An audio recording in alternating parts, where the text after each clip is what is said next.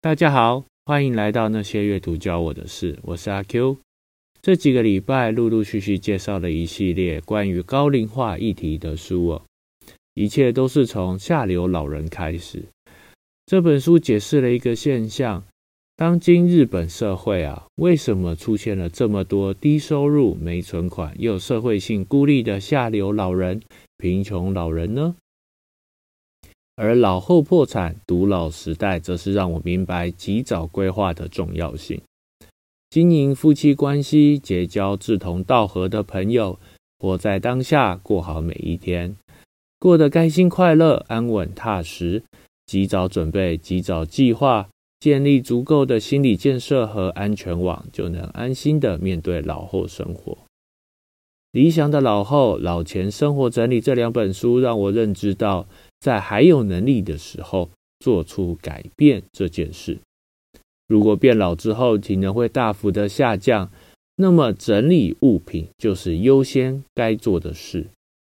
从整理物品开始，再慢慢扩展到食衣住行、人际关系呀、娱乐啊、金钱这些面向。我想各位可以慢慢了解，人生其实是一个断舍离的过程。在不同的生命阶段当中，可以不断思索自己与物品间的意义，将心境回归简朴，享受留白的快乐。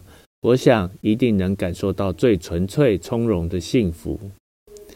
老年的意义，一百岁的人生战略，看见生命的火花。这三本书可以互相比较，美国、英国、德国三个国家英法族的生活样貌。每个国家其实都有各自需要面对、需要处理的高龄化社会议题。我特别注意到，其实每个国家的长者在丧失行动力之后，许多的需求就会接踵而来。接下来的隐忧就如同前面下流老人、老后破产里提到的一样，慢慢的耗尽存款、经济来源、居住需求、医疗、长期照护。社区参与、社会安全网、社会福利制度，都是每个人甚至每个国家都要面对的课题。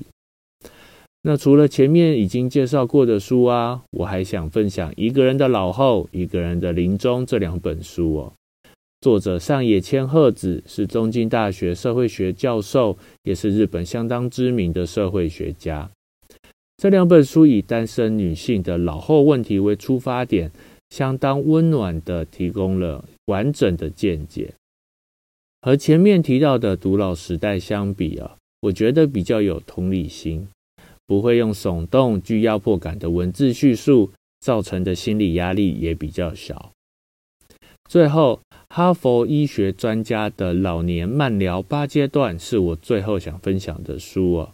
这本书相当精彩，从每个章节的标题就能很清楚的了解。稳定、妥协、危机、康复、衰退、死亡的序幕、死亡、悲痛、遗症，八个阶段就简单明了的让人看到老年的整个过程，难怪会成为老年慢疗、老年照护最权威的经典。其实啊，银发族乐龄长者相关的书籍真的是越早越多，而且都相当丰富精彩哦。从这一系列的书籍当中呢，我发现到一件有趣的事。虽然谈的都是高龄化的议题，但是可以看到不同国家、不同社会文化，乃至于不同作者对这个议题的解读。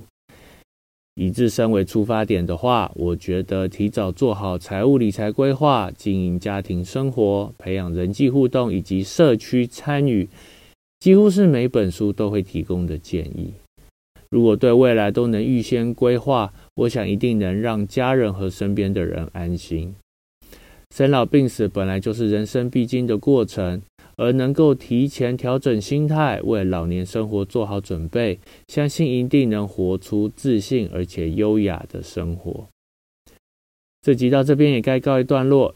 那些阅读教我的事，我们下次见，拜拜。